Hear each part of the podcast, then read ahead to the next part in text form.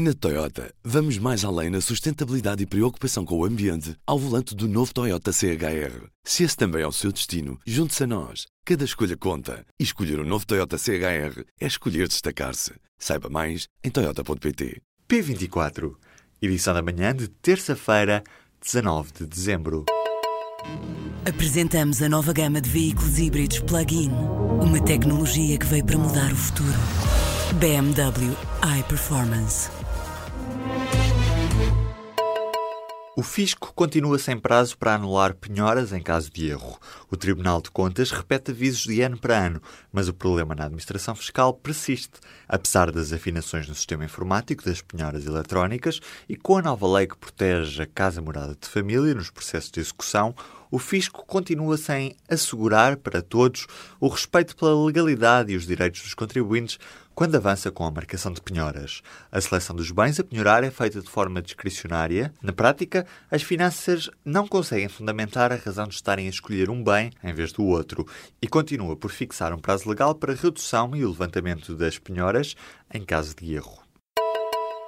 A legislação que proíbe a venda e o consumo de álcool a menores de 18 anos já tem quase dois anos e meio, mas em todo este tempo a Autoridade para a Segurança Alimentar e Económica apenas conseguiu identificar em média 12 jovens por mês a ingerir bebidas alcoólicas em locais públicos. Até 15 de novembro deste ano, o número de menores identificados nestas circunstâncias até está a aumentar ligeiramente face a 2016. Este ano foram identificados 133 menores, quando em todo o ano passado foram 108.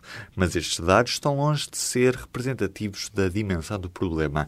Este é um balanço do primeiro ano e meio da aplicação da legislação, que em julho de 2015 aumentou dos 16 para os 18 anos a idade legal para consumir todo o tipo de bebidas alcoólicas, incluindo cerveja e vinho.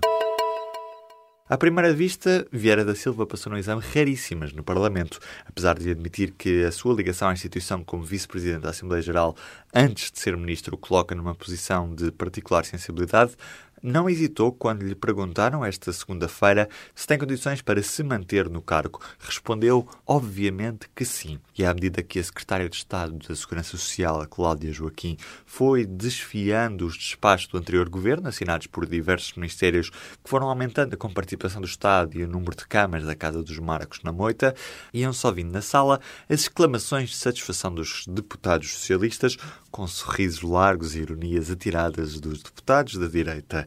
Já o Bloco de Esquerda e PCP exigiram garantias de mudança no setor das IPSS.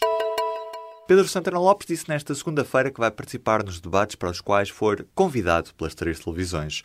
O candidato à liderança do PSD desafiou o adversário Rui Rio a explicar quais os motivos se recusar algum. Fonte da candidatura do antigo primeiro-ministro disse à agência Lusa que Santana Lopes recebeu e aceitou o convite da RTP para um debate a 4 de janeiro, da mesma forma que está aceito da TVI que também está agendado em princípio para a primeira semana de 2018. Santana tinha também aceitado o debate proposto pela SIC para 12 de dezembro, mas a data foi ultrapassada sem haver consenso entre os dois candidatos. Uma noite no Porto vai passar a custar 2 euros de taxa turística. A Assembleia Municipal aprovou, com a abstenção da CDU, a aplicação a partir de 1 de março desta taxa por dormida a todos os hóspedes com idade superior a 13 anos. A CDU defende um valor de 1 euro por dormida e o PS queria que a taxa fosse aplicada apenas a hóspedes com idade superior a 18 anos. Ambas as propostas foram rejeitadas. A taxa não se aplica às reservas comprovadamente efetuadas antes deste março e é devida por noite até um máximo de 7 noites noites seguidas por pessoa. As autarquias querem ter um papel mais interventivo no que diz respeito ao setor da habitação. A estratégia não passa apenas pela execução, mas centra-se sobretudo no plano de definição dos programas e das próprias políticas. Em discussão pública teve a nova geração de políticas de habitação, sendo que o prazo já terminou. A proposta recebeu mais de 336 contributos de entidades públicas e privadas. A nova geração de políticas de habitação habitação engloba oito programas distintos que visam reforçar o papel da habitação e da reabilitação para a melhoria da qualidade de vida das populações, para a revitalização e competitividade das cidades e ainda para a coesão social e territorial. Um relatório da Organização das Nações Unidas precisa em 258 milhões o número de pessoas que saíram dos países onde nasceram e vivem em outros estados, um aumento de 49% desde 2000. Este relatório, que tem uma periodicidade bienal, foi divulgado nesta segunda-feira, Dia Internacional das Migrações. A percentagem de pessoas que são migrantes aumentou de 2,8% em 2000 para 3,4% este ano. Mais diferentes são as percentagens relativas aos migrantes que vivem em países de alto rendimento, que sobem de 9,6% em 2000 para os 14% este ano. O comboio de passageiros que descarrilou perto da cidade de Seattle, no estado norte-americano de Washington, seguia em excesso de velocidade. As autoridades que estão a acompanhar o caso revelaram que o comboio circulava a uma velocidade de 128 km por hora, numa zona onde o limite era de 48. O último balanço dá conta de pelo menos três mortos e mais de 70 feridos. O Futebol Clube do Porto vai terminar o ano na liderança da Liga. Os Dragões receberam e venceram nesta segunda-feira o Marítimo por 3-1 no último jogo da 15ª jornada do campeonato.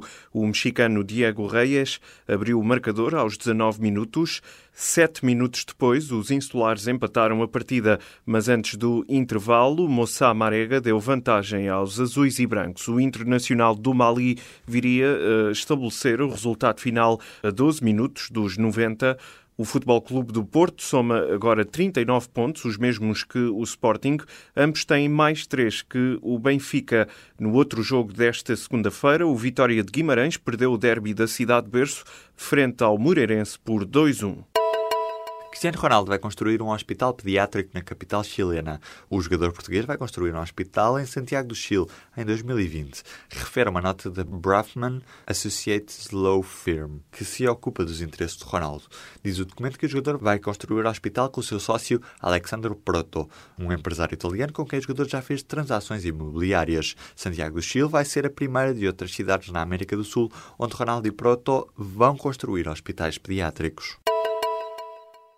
Na Toyota, vamos mais além na sustentabilidade e preocupação com o ambiente ao volante do novo Toyota CHR. Se esse também é o seu destino, junte-se a nós. Cada escolha conta. E escolher o um novo Toyota CHR é escolher destacar-se. Saiba mais em Toyota.pt.